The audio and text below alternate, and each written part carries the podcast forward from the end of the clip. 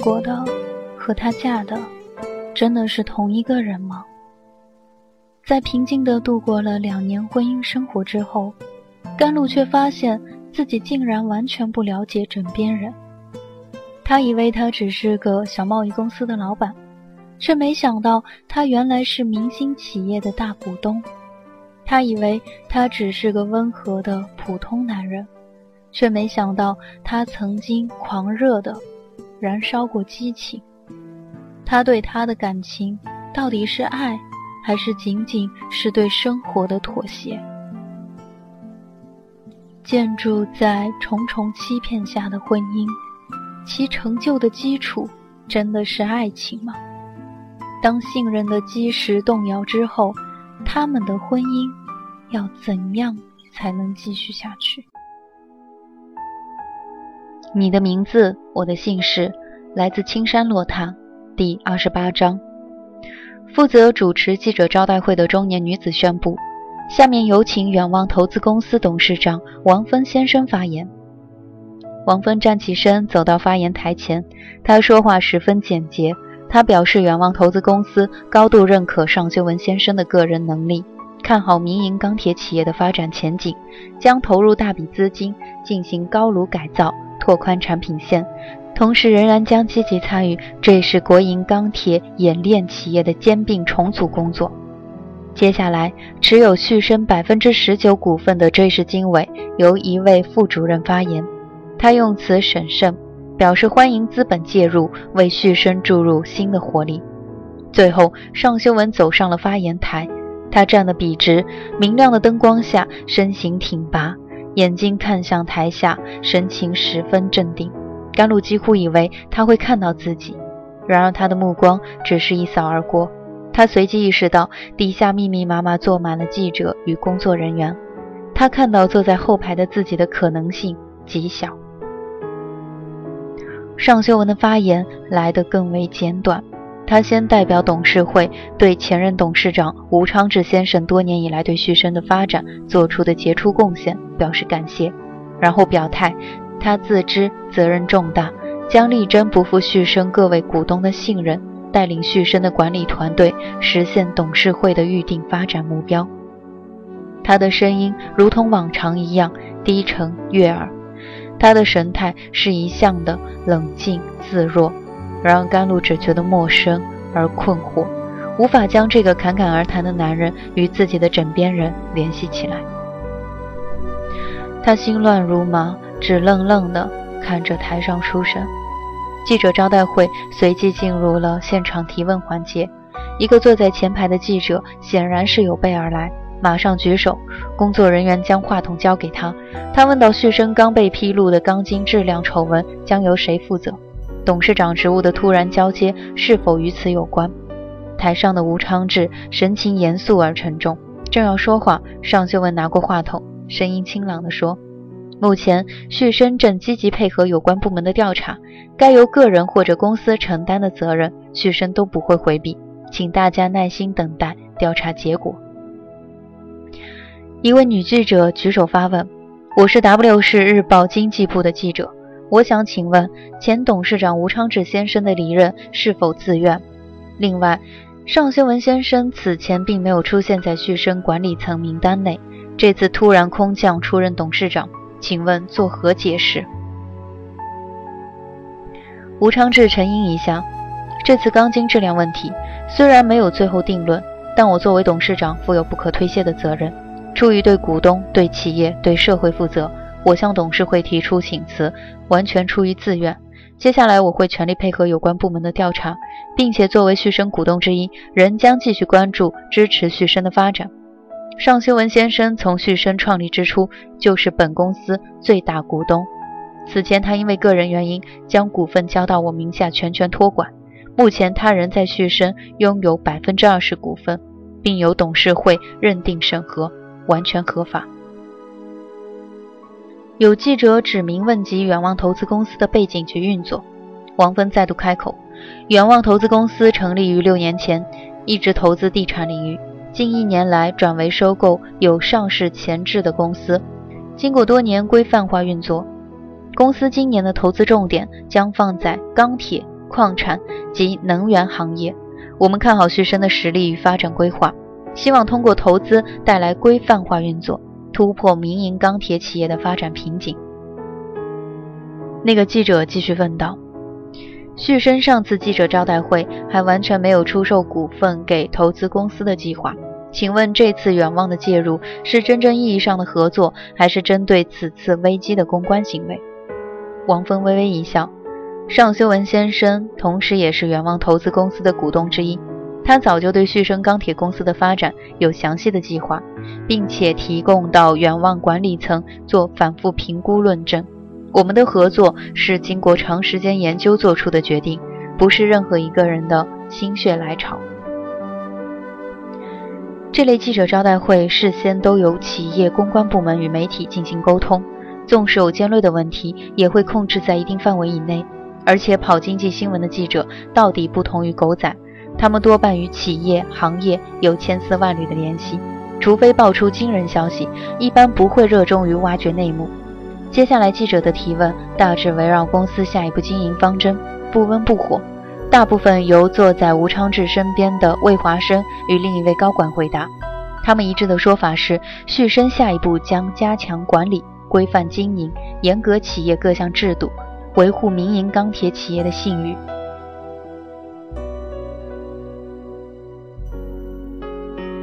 在没有记者举手，主持人象征性的询问是否还有记者想要提问。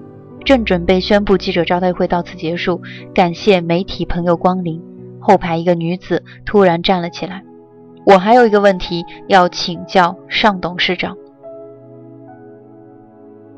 明亮的灯光下，只见她穿着一件深灰色短大衣，红色围巾松松的搭在肩上，衬得脸色愈加苍白，神情却十分镇定，笔直地立在那里。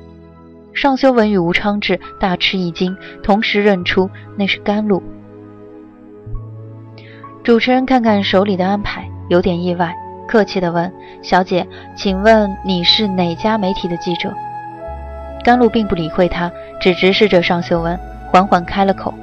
他尽管没有拿话筒，声音略微沙哑，却极有穿透力，全场听得清清楚楚。我想请教尚修文先生。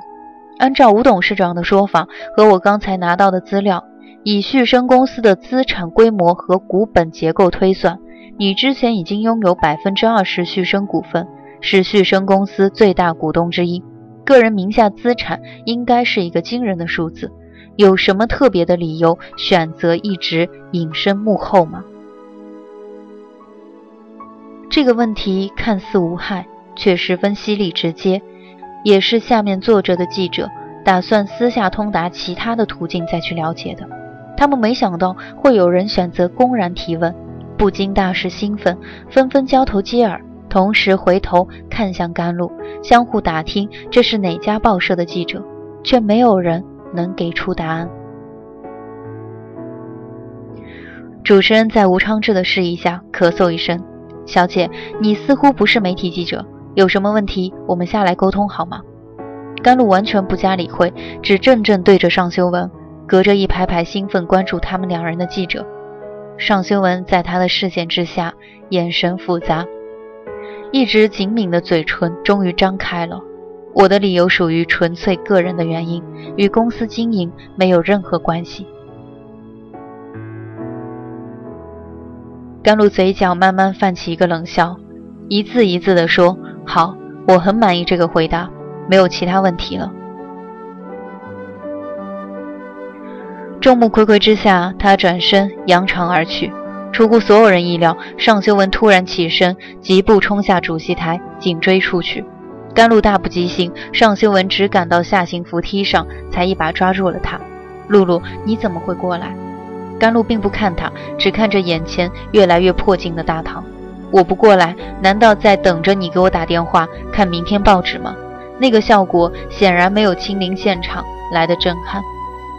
事情太紧急了，董事会会议从昨天下午一直开到今天凌晨才形成决议。我已经订好了机票，预备记者招待会议结束就飞回去跟你解释。你预备跟我解释什么？扶梯下到一楼，甘露终于回头看着尚修文，静静地问。尚修文一时哑然，停了一会儿才说：“有很多事儿，我打算一块儿跟你讲清楚，求得你的谅解。你有什么需要我谅解的？”他神情平静，声音没有起伏波澜。然而一个接一个的问句，让尚修文根本无从回答。你看，你也说不出来，对吗？而且谅解的基础似乎应该是了解吧？一个一无所知的妻子，哪有资格去谅解什么？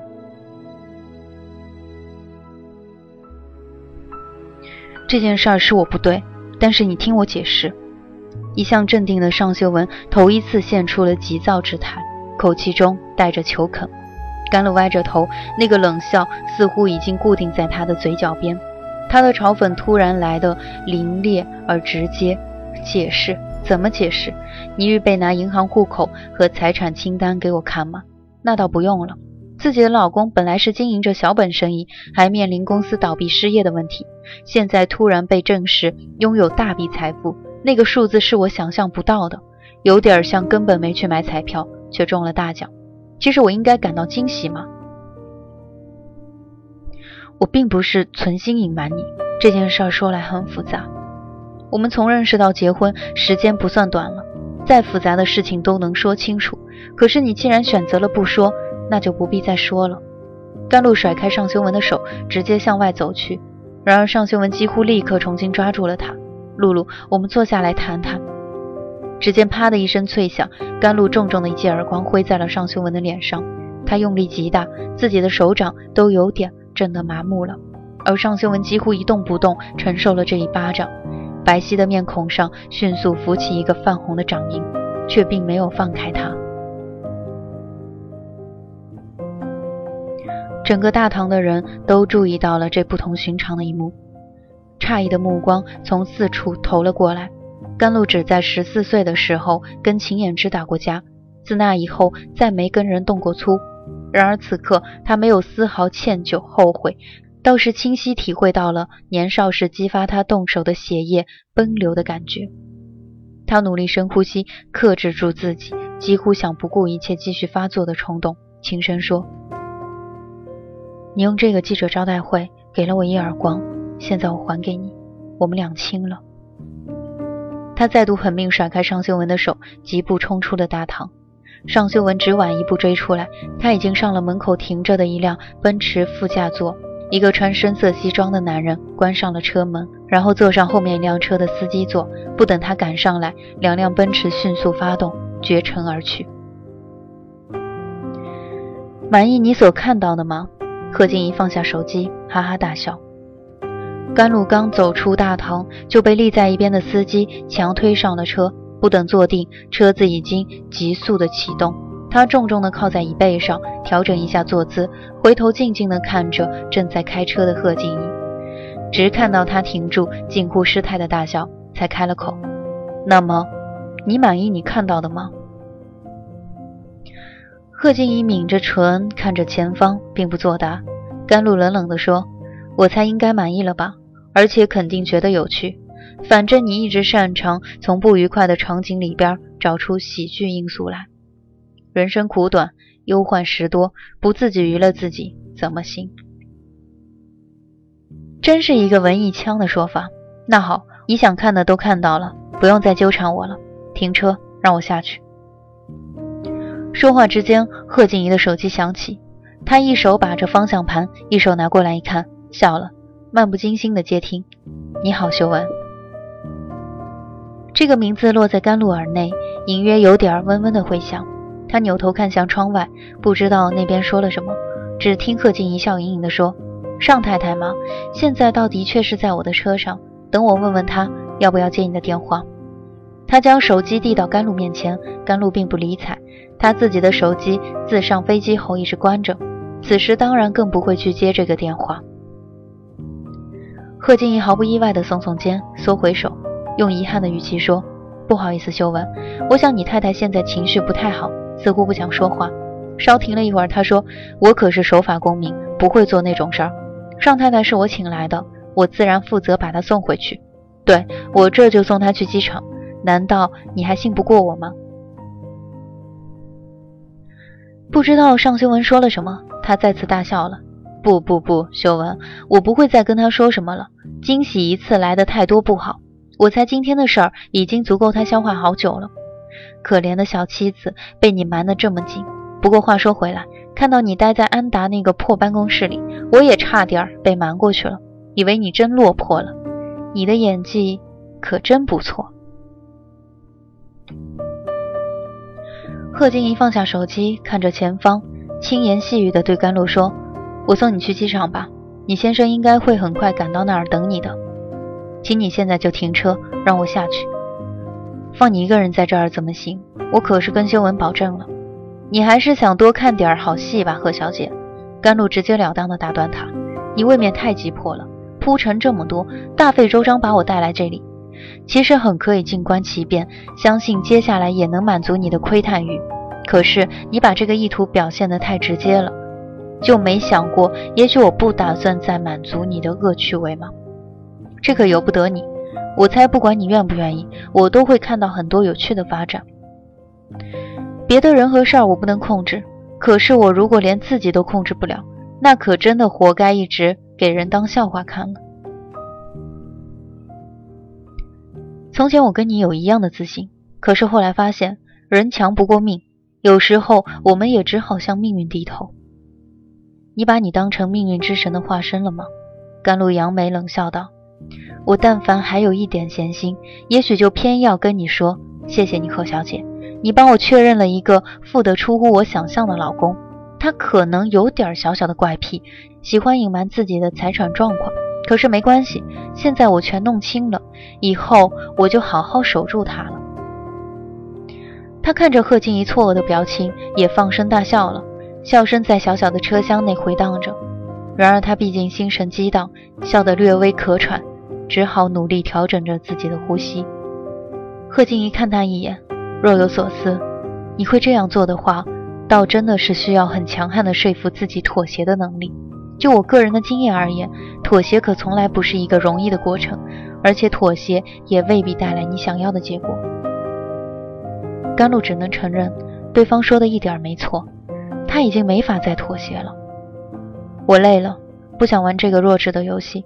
不管你对尚修文还有什么念头，那都是你们两个的事情，与我无关。现在，请马上停车。贺静怡将车驶向路边停下，甘露正要拉开车门，贺静怡开了口：“说实话，在我和修文再没有可能以后，他和谁在一起，其实我并不在乎。”你们如果走到穷途末路，我想对他而言也算不上什么遗憾。你决定咽下这颗芒刺，仍然跟他继续生活，我也不会与你为难。他扬起下巴，根本不再看甘露。反正现在大家的生活都已经百孔千疮，这就够了。甘露没有理睬他，拉开车门出去，几乎不假思索地从滚滚车流中穿过马路，拦了一辆出租车，坐上去。司机问他去哪儿，他迟疑了一下，本来想说机场，却记起尚修文肯定马上会赶到那儿。现在他实在不想再跟他碰面，却也说不出这个城市里任何一个去处，随便转转吧。这个诡异的要求显然让中年司机为难了，他还是发动车子，按他的要求兜了大半个小时，不时从后视镜里看着脸色苍白、软软的瘫坐在后座的乘客。最后实在忍不住，小姐，你要是不舒服，我可以送你去医院。我没事儿。如果有心事儿的话，可以找朋友聊天，这样不是一个办法。来自陌生人的关心让他更加觉得苦涩。他勉强一笑，谢谢您，就把车停在这里好了。陌生的城市，陌生的街道，完全没有明确的去向。甘露漫无目的地走着，道路的拐角是一个个街道指示牌。他发现，原来国内大城市街道命名竟然有共通之处。W 市和他生活的城市一样，有上海路、南京路、天津路、中山路。不光是街道名称，城市也有着相似的喧嚣感觉、浮华面孔。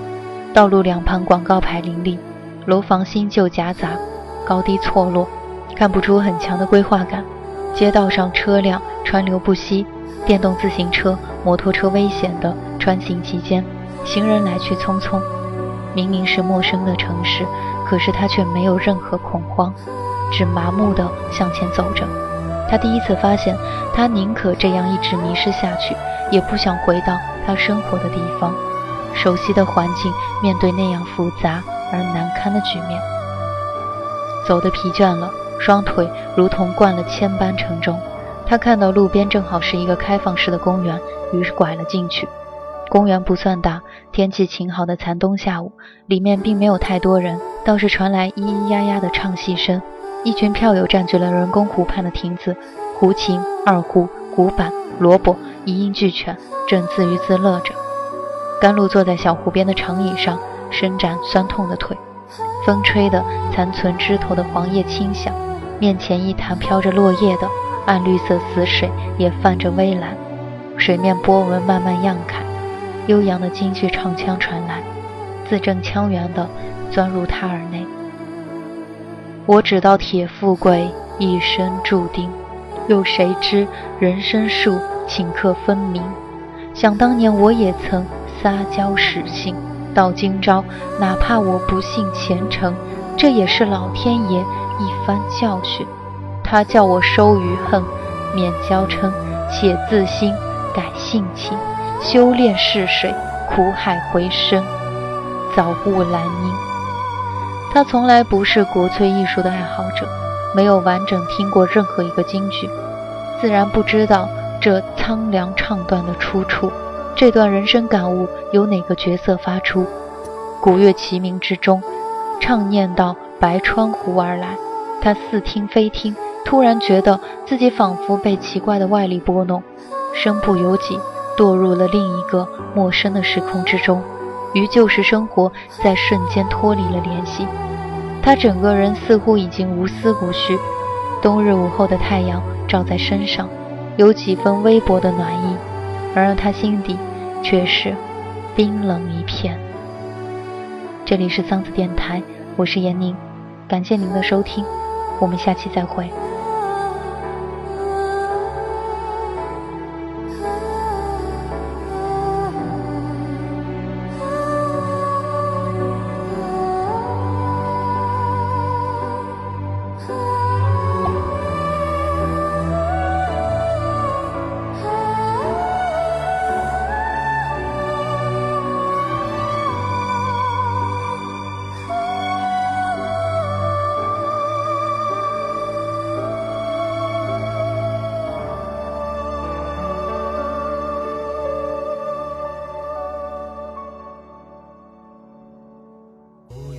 见风雪，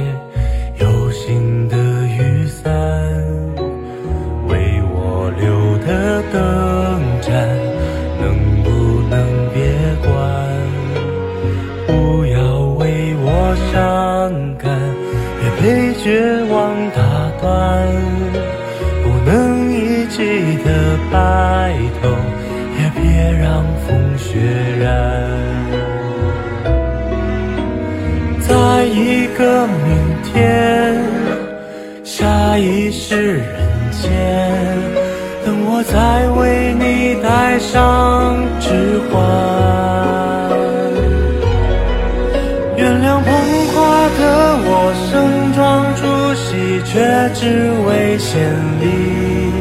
目送洁白纱裙路过，我对他说我愿意。但我只是清扫门前的路和那段阶梯。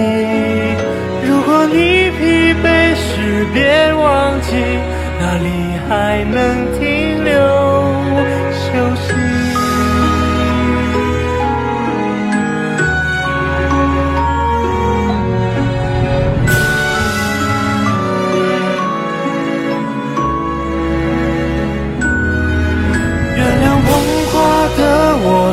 装出席，只为错过你。直到天灾人祸分给我，只给你这香气。我想大言不惭卑微，奢求来世再爱你。希望每晚星亮入梦时，有人来代替我。